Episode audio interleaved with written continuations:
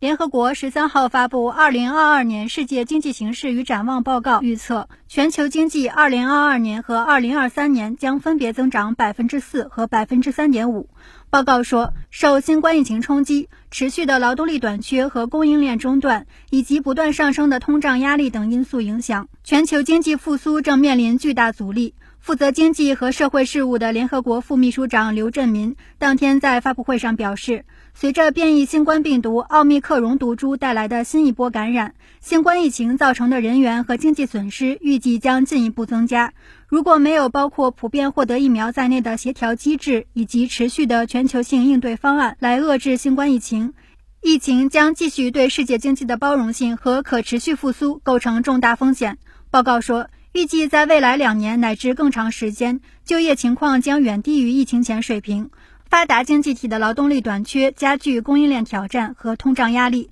同时，由于疫苗接种进展缓慢和刺激支出政策有限，发展中国家的就业增长仍然疲弱。在就业复苏乏力的背景下，预计极端贫困人口将远高于疫情前。最脆弱经济体的贫困人口将进一步增加。到二零二三年。非洲绝对贫困人口将持续上升。此外，受疫情影响，妇女，尤其是发展中国家妇女就业人口将急剧减少。报告指出，许多发展中国家有限的财政空间和融资限制，继续掣肘政府针对疫情等相关支出的能力。在通胀压力上升的情况下，各国央行已开始放松其应对危机的非常规货币政策。财政和债务状况对许多低收入发展中国家尤其具有挑战性。不可持续的外债负担、疫情期间的额外借款和不断增加的偿债成本，使许多国家处于债务危机的边缘。报告领衔作者哈米德·拉希德在发布会上说：“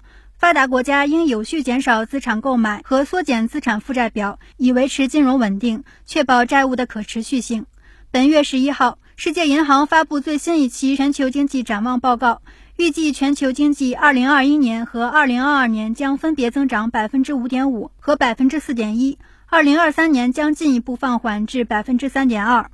新华社记者纽约报道。